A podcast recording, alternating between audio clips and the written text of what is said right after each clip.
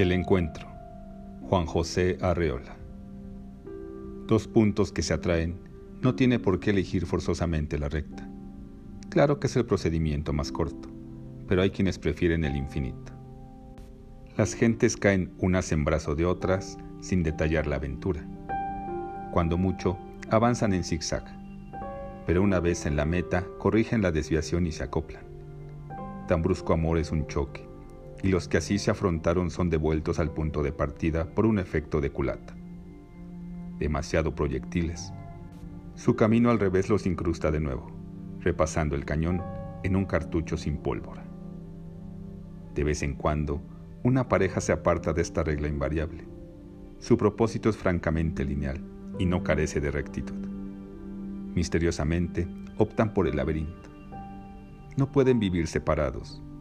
Esta es su única certeza y van a perderla buscándose.